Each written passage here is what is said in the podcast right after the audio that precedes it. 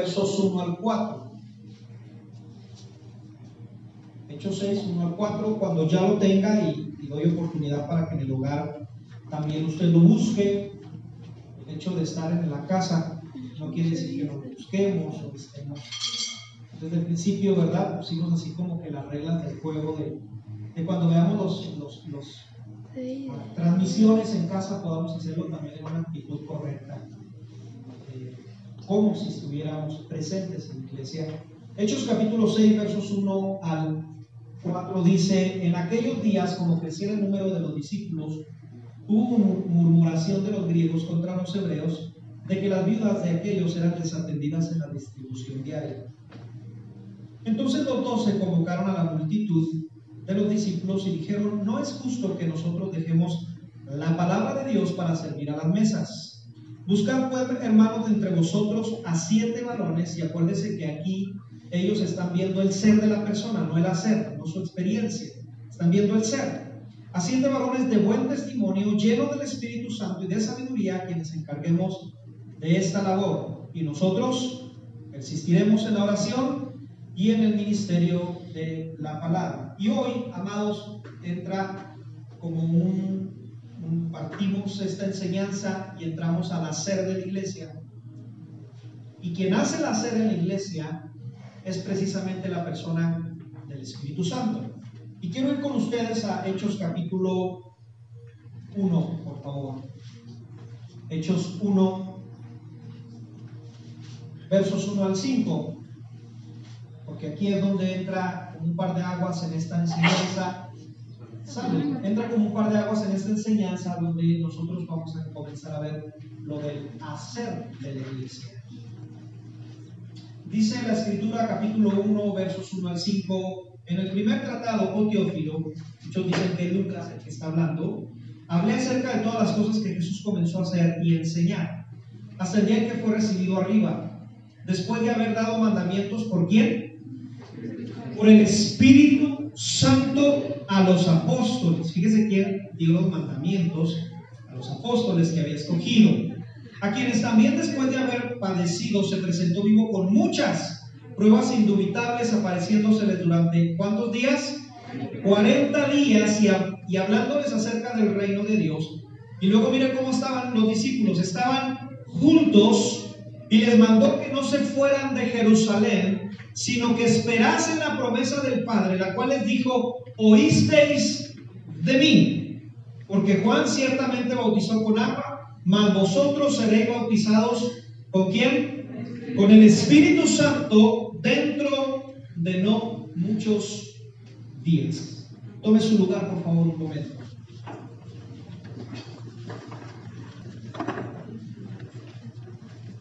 Una vez más, mis amados, necesito hacer un recuento de lo que hemos estado viendo en estas últimas semanas para darle pauta de lo que, de lo que hemos estado hablando estas últimas semanas, de esta serie de predicaciones.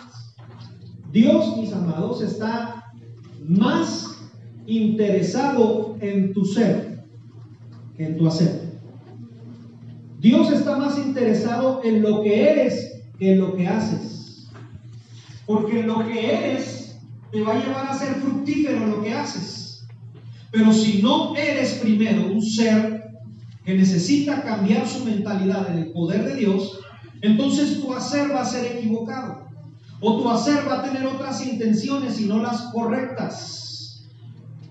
Es por eso, amado, que los grandes movimientos políticos, culturales y algunos movimientos muy amenazantes no le dicen a la persona primero qué hacer, le, trabajan en el ser primero a la persona. Los grandes movimientos políticos que hemos visto en la historia, una vez te dije esta frase muy interesante, si no conoces tu historia, probablemente puedas volver a caer en ella. Necesitas conocer la historia para no volver a caer en, en lo que tal vez nuestros antepasados cayeron. Voy a poner un ejemplo. Hitler duró aproximadamente 15 años trabajando con la Alemania nazi en las escuelas, en los libros de texto, en la, en la radio, en los periódicos, de tal manera que todos los años este hombre les hablaba de lo mismo a la gente. y les decía a los alemanes, o los trabajaba en su mente y les decía, nosotros somos seres superiores a toda la demás humanidad. Los que no son alemanas nazis son inferiores a nosotros. Y los empezó a trabajar de tal manera que él en su enseñanza para, para los alemanes les hacía saber que los judíos eran como escoria de la sociedad. Era como algo que no interesaba en la sociedad. Y poco a poco, amado, los alemanes nazis se empezaron a meter eso en su cabeza. Fíjate bien que no les dijo al principio, tengan una pistola y maten judíos. Lo primero es trabajarlos en el ser. Para cuando te trabajan en la mente, esto va a crear en ti un carácter y el carácter va a crear una acción. Mientras no se trabaje primero en el ser de la persona, entonces los movimientos políticos no funcionan. Pero entonces este hombre, junto con su, con su gente, empezó a trabajar en el ser de los alemanes. De tal manera, amado, que las clases a los niños les enseñaban que los judíos eran escoria. No servían para nada en la tierra. Era mejor eliminarlos. Poco a poco les fue metiendo ese, esa manera de pensar. De tal manera que cuando los niños alemanes crecen, no se les hace difícil tomar un arma y matar judíos. No es difícil. Y si tú ves lo que sucedió en el holocausto, millones de judíos murieron por las manos de los alemanes. Porque alguien trabajó en el ser de las personas antes y luego ya les dio el hacer. Ahora sí, maten. Amado, hoy la agenda progresista que se está tratando de meter a nuestro país, ¿te has fijado? A fuerzas. ¿Sabes dónde lo están trabajando? Con los niños. Ve, nuestras clases hoy en día en los libros de texto, lo que les están enseñando a tus hijos. Ya no a otros hijos, amado, a los nuestros. A tus hijos tarde o temprano van a llegar enseñanzas como el matrimonio igualitario es normal. Es algo normal.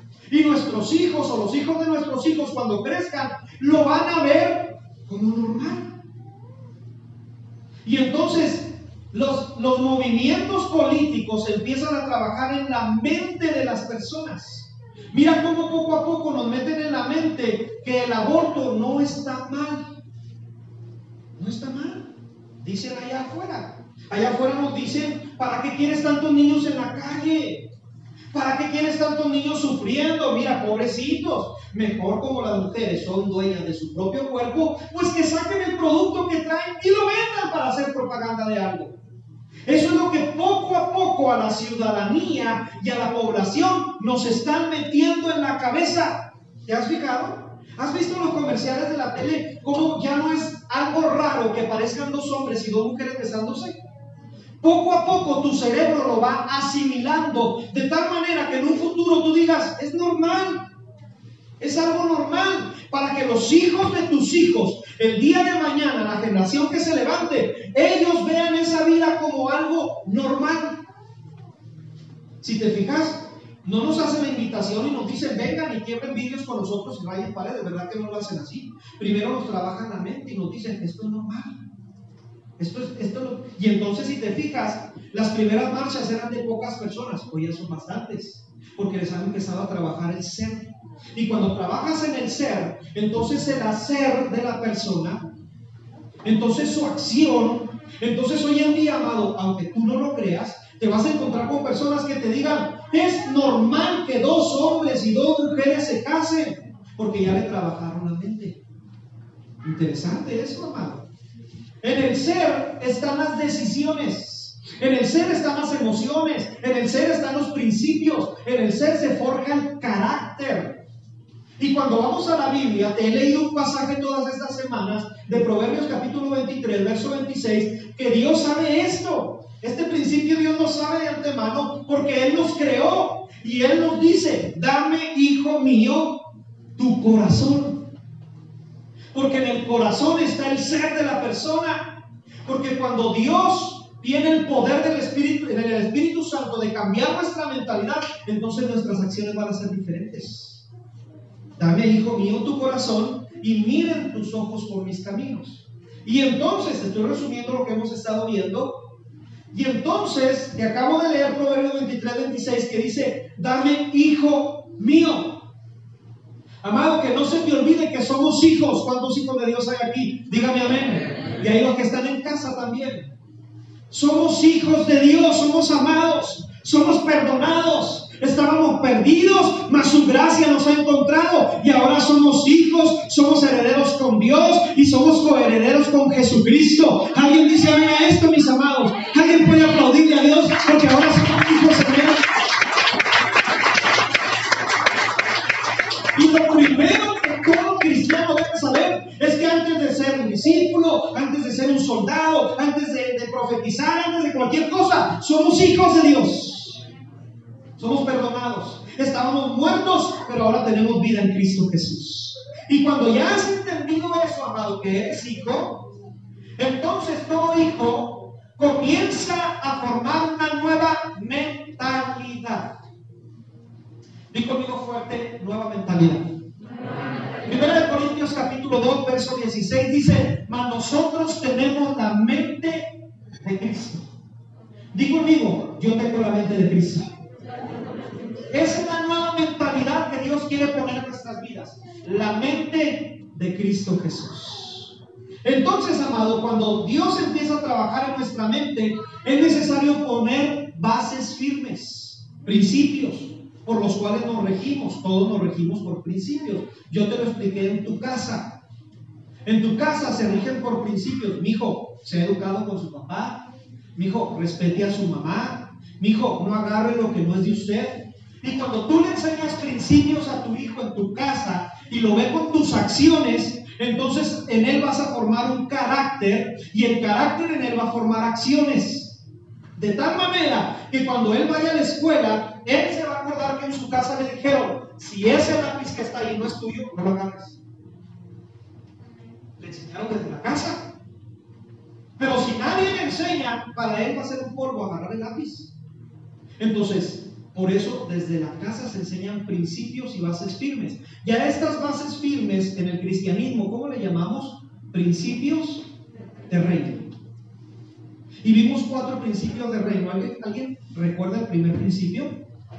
Honra. Amado, si te dices cristiano, lo primero que debe haber en tu vida es honra a Dios. Pastor, ¿y qué es honra a Dios? Que Dios es lo más importante en tu vida, que su presencia es lo más importante en tu vida, que su palabra es lo más importante en tu vida, que te riges por los principios que Dios nos ha enseñado por medio de su palabra. Honrar a Dios es tenerlo como lo más importante en tu vida. Amarás al Señor tu Dios con todo tu corazón, con todas tus fuerzas, con toda tu mente. ¿Te fijas? La honra es lo primero que tiene que haber en la vida del cristiano. Y cuando el cristiano honra a Dios, yo te dije, no va a tener problemas de honrar a sus padres, no va a tener problemas de honrar a sus autoridades, no va a tener problemas de honrar a sus líderes, porque está la honra en él. Luego el segundo principio de reino que vimos es la acción. Primero la honra y luego la acción, obediencia. Cuando tú honras a Dios, los principios que Dios nos enseña en su palabra no son pesados, no son duros de seguir. Hay gente, amado, que me ha dicho que el cristianismo se le hace muy pesado, muy difícil. Y yo le digo, necesitas honrar más a Dios. Cuando lo honras, su ley te agrada. Te agrada hacer su voluntad. No es una carga ser cristiano. No, no es decir, ay, otra vez a la iglesia. No. Lo ves como una oportunidad para honrar a Dios. ¿Alguien dice amén a esto? Cuando abrimos las instalaciones, el que honra a Dios dice, yo quiero ir porque tengo hambre de la presencia de Dios, porque Él es lo más importante en mi vida. ¿Fijas? Y entonces viene la obediencia. Obedeces su ley, obedeces su palabra, obedeces a tus padres, obedeces a tus autoridades. No tienes problemas de hacerlo porque está primero la honra. Luego cuando obedeces, viene el tercer principio que vimos. ¿Te acuerdas cuál era? Unidad. No fuiste puesto en la tierra, amado, para vivir solo. Fuiste puesto en la tierra para ser un ser gregario. Pastor, ¿y qué es un ser gregario? Un ser gregario es una persona que vive en comunidad. Gregario, no Gregorio. Gregario significa de latín grey, rebaño. La iglesia fuimos puesta para vivir en comunidad. Por eso cuando nos cerraron las instalaciones dijimos, santo, ¿y ahora qué hacemos? ¿Verdad? Nos enseñaron a hacer iglesia en comunidad. Estamos acostumbrados a vivir como un rebaño de ovejas, juntos, y que el pastor nos guíe. Y entonces viene la unidad del cuerpo, primera de Juan, capítulo 4, en el verso 20. Si alguno dice, yo amo a Dios y aborrece a su hermano, el tal es mentiroso. Y si te acuerdas quién es el padre de mentira, Satanás. Pues el que ama a su hermano, pues el que no ama, dice primera de Juan, capítulo 4, verso 20, pues el que no ama a su hermano, a quien ha visto, ¿cómo va a amar a Dios a quien no ha visto? Entonces, el tercer principio del reino es unidad. Aquí no se trata de ser un llanero solitario. Aquí no se trata de yo mi cristianismo lo manejo conforme a mí se me antoje. Ese es un pensamiento, te dije, individualista. Yo lo manejo porque, porque los hermanos me caen muy gordos, porque son muy habladores, por esto, por el otro. Y tantos pretextos, ¿no? Que sacamos por vivir en comunidad. Y batallamos muchas veces en vivir en comunidad y en vivir en unidad, en unidad, perdón.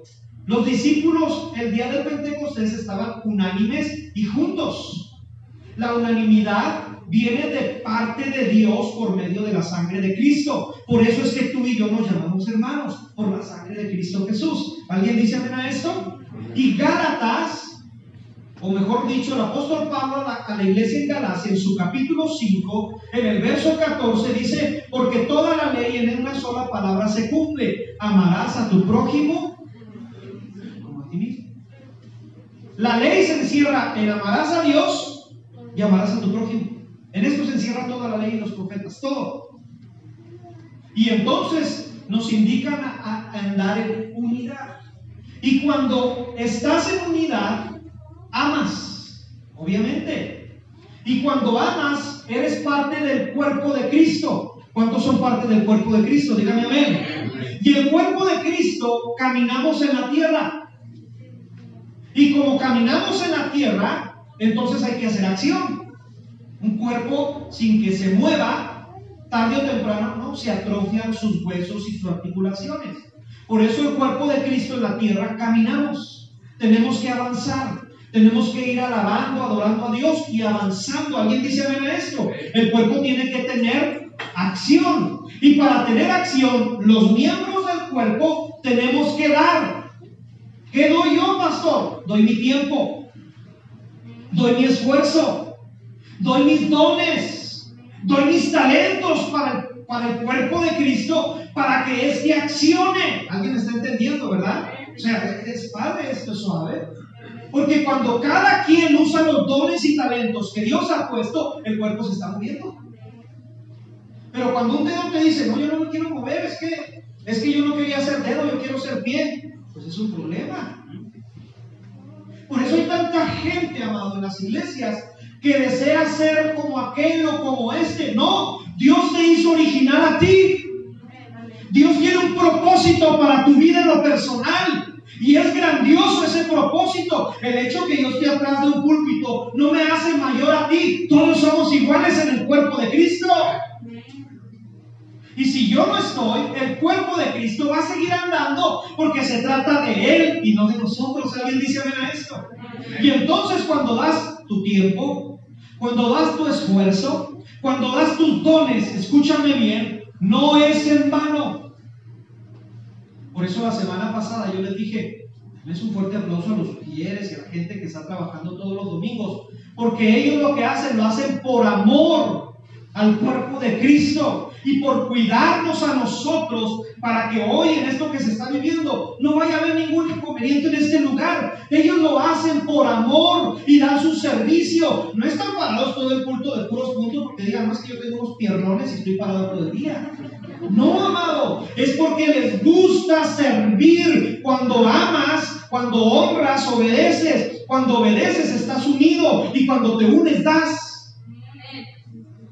Interesante. Y entonces, Primera de Corintios, capítulo 15, verso 58, un pasaje que a mí me gusta mucho. Dice así que, hermanos míos, amados, están firmes y constantes, creciendo en la obra, siempre sabiendo que vuestro trabajo en el Señor no es en vano. Lo que haces no es en vano. Cuando limpias, cuando vas, cuando das, no es en vano. Siempre Dios bendice y da más a los que están dando siempre. ¿Alguien dice ven a eso? Tus talentos, tu honra a Dios. Y luego también entramos en la economía, en la parte que tal vez muchos empezamos a o empiezan a tener algunos problemas. Proverbios 3, 9 y 10. Honra a Jehová con tus bienes y con las primicias de todos tus frutos. Y cuando tú honres a Jehová con tus bienes, entonces viene la respuesta, ¿verdad? O la promesa. Entonces serán llenos tus lagares, rebosarán de mosto. ¿Cuántos no queremos que Dios nos bendiga? Por eso es que Dios mismo dice, es mejor dar que recibir. Porque el que da tiene más gozo, amado. Por eso es que Dios nos amó y dio a su Hijo. Por eso el cristiano no necesitas decirle, tienes que dar. Cuando ama, Él tiene hambre de dar. Es como un padre de familia. No lo necesitas forzar a ir a trabajar porque ama a su familia y quiere que su familia esté bien. Y hay veces que la esposa le dice al esposo viceversa, cómprate tú algo. No, prefiero comprarle a mis hijos. Porque hay amor. Y aunque el papá, amado, traiga la playera que parece una de cebolla, se nota los cabellitos y el pelo de ¿verdad? Sí, la verdad, ¿para qué nos hacemos?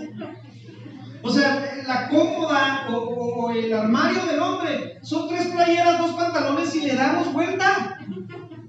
Y pregúntale al hombre, oye, ¿estás preocupado por él? No, yo prefiero que mis hijos y mi esposa estén bien vestidos. Pero amor, cómprate un cinto, pues hasta con un alambre de ponga Porque ama a su familia y quiere dar. ¿Te fijas? Cuando no amas, pues no vas a dar nada. Yo no tengo hambre de dar, pues hay que se la arregla a mis hijos y mi esposa que coman lo que encuentre. No amas, pero tienes que amar entonces para poder dar. ¿Alguien me está entendiendo, verdad? Por eso, hermana, cuando vea las playeras de su esposa, no se agite. No, no que sea algo normal, ¿verdad? Pero a él le gusta dar siempre. Por eso que cuando tú lo ves que se levanta hasta resfriado y va a trabajar es porque te ama. Mm, interesante esto. Y entonces, amado, entramos en terrenos del hacer. Y aquí entramos a la parte del hacer de la iglesia. La iglesia primitiva tuvo que saber algo o un principio interesante sobre el hacer. Y Jesús se los dejó en claro. Y Jesús nos lo deja en claro a ti y a mí en este día.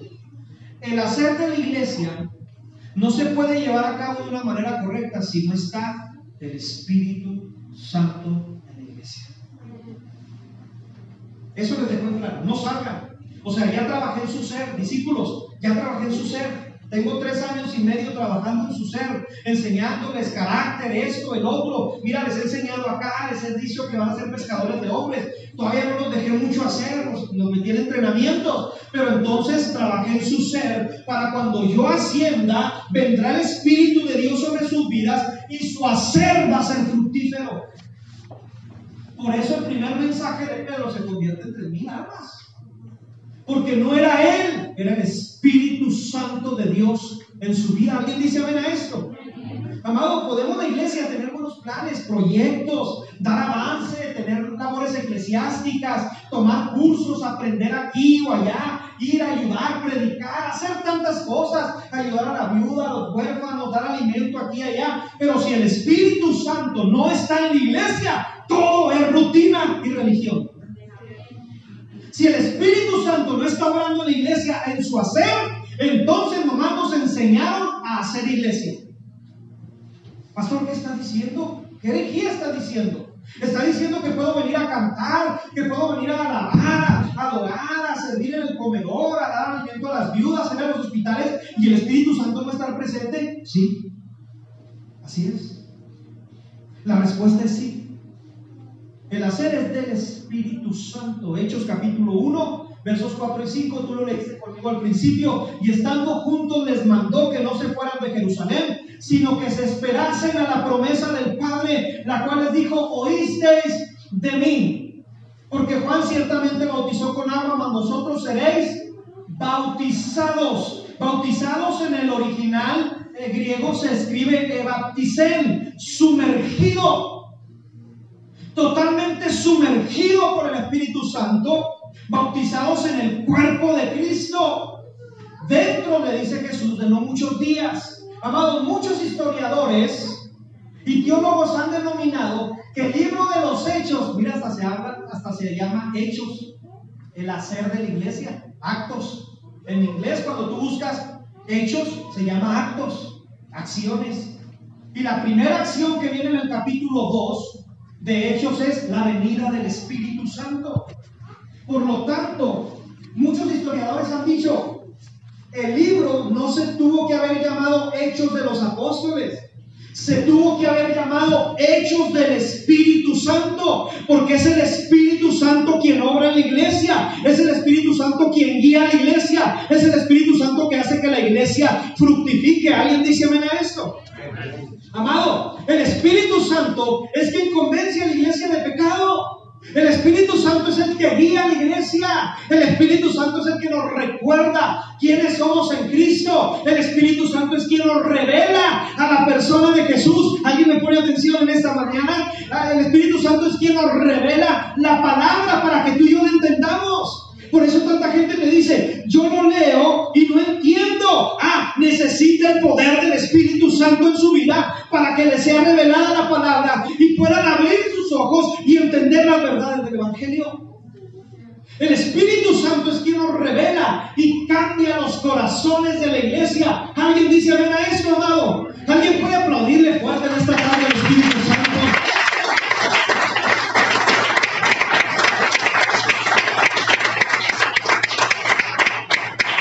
Él es, amado, el que hace la obra de la iglesia. Ahora, lancé una pregunta hace algún momento atrás. ¿Puede la iglesia? No me vayas a contestar, ¿eh? Contéstatelo tú ahí. ¿Puede la iglesia hacer iglesia sin el Espíritu Santo? Otra vez. ¿Puede la iglesia hacer sin que el Espíritu Santo esté presente? Interesante pregunta, ¿eh? Vamos a ver qué dice la Biblia. La Biblia es la que nos abre los ojos en todo. Apocalipsis capítulo 2. Ve conmigo, no muy continuamente, pido que abran su Biblia en medio de la predicación, pero esta vez es necesario. Apocalipsis capítulo 2, versos 1 al 5. Ahí en casa puedes abrirlo también Apocalipsis capítulo 2, versos 1 al 5. Capítulo 2. Cuando yo lo tenga, me con un fuerte amén. Dice, escribe al ángel de la iglesia en Éfeso, allá ubicado en Asia Menor, el que tiene las siete estrellas en su diestra, el que anda en medio de los siete candeleros de oro, dice esto, yo conozco que, ah, es una iglesia que hacía, hacer, y tu arduo trabajo, iglesia movida, y tu paciencia, y que no puedes soportar a los malos, que has probado a los que dicen ser apóstoles y no lo son, y los has hallado qué? Mentirosos, o sea, tenían el don de discernimiento de espíritus estos tremendos. Y los dones son irrevocables, o sea, se movían en los dones. Y has sufrido, y has tenido paciencia, y has trabajado arduamente por amor de mi nombre y no has desmayado, pero tengo contra ti que has dejado, que has dejado qué? Ah, entonces sí se puede hacer iglesia sin el Espíritu Santo. Nomás que es un conjunto de reglas que conocemos. Cantamos, cantamos, pues ya lo sé. Ofrendo, hora de ofrenda, ya, ¿sí me entiendes? Hagamos alimento para los necesitados, les llevamos. Ya lo sabemos hacer. Y hay veces que en esas acciones el Espíritu Santo no está presente. ¿Te fijas? Amado, esto es terrible. O sea, si el Espíritu Santo en todo lo que la iglesia haga, dones, esto, el otro, acá, no está en vano, no tiene sentido, no tiene caso. Amado, si algo yo he peleado en esta iglesia desde que me entregaron, es que le digo al Señor, Señor, puedes quitarnos lo que quieras, menos tu presencia. Porque si tu presencia no está en vano, el día que tú, Espíritu Santo, decidas agarrar tus maletas, yo las agarro contigo, porque no tiene sentido hacer iglesia. Porque si el Espíritu Santo no está en la iglesia, entonces es un conjunto de reglas que nos han enseñado. Es lo que la generación de Jesús estaba viviendo, amado. Hombres doctos, hombres que sabían la ley, hombres que conocían de pe a pa la ley y les ponían cargas a los hombres que ni ellos llevaban. Ayunaban dos, tres días a la semana. Lo aprendieron, pero no estaba presente el Espíritu Santo. Amado, y cuando en la iglesia no está presente el Espíritu Santo, eso es lo peor. Eso es lo peor que una iglesia o una vida puede tener. Yo sé que no es en vano esta palabra, porque yo sé que en varias vidas ocupamos la presencia del Espíritu Santo en nuestras vidas. Podemos venir, podemos cantar, podemos ofrendar, podemos ir a los hospitales, podemos predicar en los camiones, pero si tu presencia, Espíritu Santo, no está, de nada funciona esto. De nada sirve. En realidad te digo, la generación de Jesús estaba viviendo esto. Ellos se enfocaron en el hacer. Ellos se enfocaron en la ley, en esto, en el otro. Mira Jesús, eh, nosotros, nuestro padre es Abraham y seguimos la ley de Moisés. Y les dice Jesús, ¿y de qué le sirve? ¿De qué te sirve saber los principios cristianos si no está el Espíritu Santo? Y tú leíste conmigo en Hechos que quien les dio los mandamientos fue el Espíritu Santo en Jesús. Aleluya. Amado, aquí hay algo que nos reta a ti y a mí tremendamente. Si la sociedad cada vez está peor y la iglesia no puede o no tiene el poder y autoridad de cambiar a la sociedad, es porque necesitamos al Espíritu Santo. Nos surge su presencia. Si la iglesia debe de deshacerse de la cobardía, necesitamos al Espíritu Santo. Si la iglesia debe dejar a un lado ver sus propias narices, lo que me está pasando a mí, y empezar a ver por los necesitados, necesitamos al Espíritu Santo. ¿Alguien dice amén a esto? El Espíritu Santo es quien escudriña los corazones. El Espíritu Santo es quien cambia las vidas. El Espíritu Santo es quien guía a la iglesia. El Espíritu Santo, amado, es quien nos da las estrategias, cómo trabajar. ¿Te fijaste lo que sucedió este año? Cancelamos todos los eventos para Dios darnos una cachetada con un guante blanco y decir, no se trata de su hacer, se trata de mí. Y que mi presencia no solo habita en la iglesia, también cuando te encerraron en la casa, también habita mi Espíritu Santo en tu casa. Es más, desde ahí empieza el poder del Espíritu Santo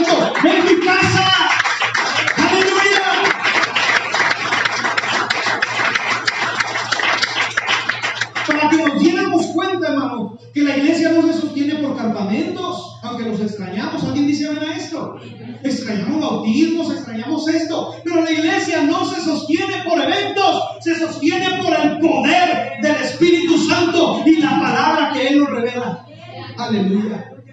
Amado, podemos suplantar planes, podemos cambiarlos, podemos estar en una nueva modalidad de iglesia. Vemos cómo estamos. Cubrebocas, separación, cierto número de personas. Estamos aprendiendo a hacer nueva iglesia.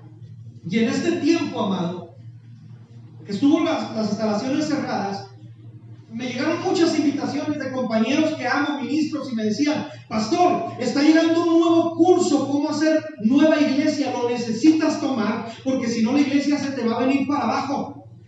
Yo dije, ah, caray, pues con esa fuerza, ¿no? Y luego ya por algún motivo yo no entraba, no podía entrar a ciertos cursos de cómo hacer iglesia en esta nueva modalidad. Y yo respeto y honro a los hombres que, que dan cursos, conferencias y nos dan armas y herramientas para hacerlo. Pero me di cuenta, cuando mis compañeros ministros tomaban las clases, las conferencias, a los meses yo les decía, ¿y cómo estás en la iglesia? No, pues igual, es que no es el curso, no son las herramientas. Hemos quitado el ojo de lo que es importante. Pensamos que nuestros cursos y lo que yo ideo es interesante, siendo que el Espíritu Santo es quien obra en las personas y hace fructífera la iglesia. Que no se te olvide eso, iglesia. Hay personas que te van a decir, si no tomas esto, si no haces aquello. En un tiempo atrás, amado, hace años, y lo tengo que nombrar, sin algo incómodo, hace años empezó un movimiento aquí en nuestra ciudad que le dijeron, eh, si no tomas ese curso, no eres cristiano. No, dije, pues, caray, o sea, y si no tomas ese curso, porque necesitas ser libre. Ah, bueno. Y vi a tanta gente que tomó el curso y fueron, hicieron, ya estaban y lo tomaron igual. Igual las ramas. Vida cristiana mediocre y todo. Yo dije, no era el curso, es el Espíritu Santo en la iglesia, mi amado. ¿Alguien dice amén a eso? La iglesia necesita del poder del Espíritu Santo en su vida. Jamás la iglesia podrá fructificar sin el poder del Espíritu Santo. No hallaremos sentido a la obra. Podemos hacer muchas cosas, amado. Ahora algunos han dicho, es que se trata del tamaño de la iglesia. Si la iglesia es grande es porque es fructífera. Yo he dicho, si quieres saber del fruto, ve las acciones de la gente. Pueden ser poquitos, muchos, pero si viven en el poder del Espíritu Santo, van a vivir una vida en acción en el Espíritu Santo. Él es quien aviva la iglesia. Él es el único que puede ayudar a México, nadie más. Para que la iglesia en su hacer sea fructífero, necesitamos al Espíritu Santo. ¿Alguien dice amén a eso? Amados, los profetas del Antiguo Testamento no podían profetizar sin el poder del Espíritu Santo. Moisés no pudo guiar a un pueblo de millones sin el poder del Espíritu Santo. Abraham no pudo ser ese hombre de fe sin el poder del Espíritu Santo. David no podía ser rey de todo Israel sin el poder del Espíritu Santo. Mismo Jesús, amado, se fue al desierto por el Espíritu Santo. El que nos está diciendo, esto es lo importante, iglesia. El hacer, antes de que Jesús empezara su ministerio abiertamente, necesitó el poder del Espíritu Santo. ¿Quiénes somos nosotros para pensar que no necesitamos del Espíritu Santo entonces? El Espíritu Santo, amado, cuando está dormido, ahí está. Cuando te despiertas, ahí está. Cuando estás mal y estás llorando, ahí está. Cuando te sientes triste, ahí está. Cuando te sientes gozoso, ahí está. Él te guía, Él te fortalece, Él te revela la palabra. Él te dice, yo estoy contigo, no desmayes, yo soy tu Dios. Él es quien guía a la iglesia y es quien necesitamos de su presencia. Alguien dice a esto, alguien ocupa el poder del Espíritu Santo.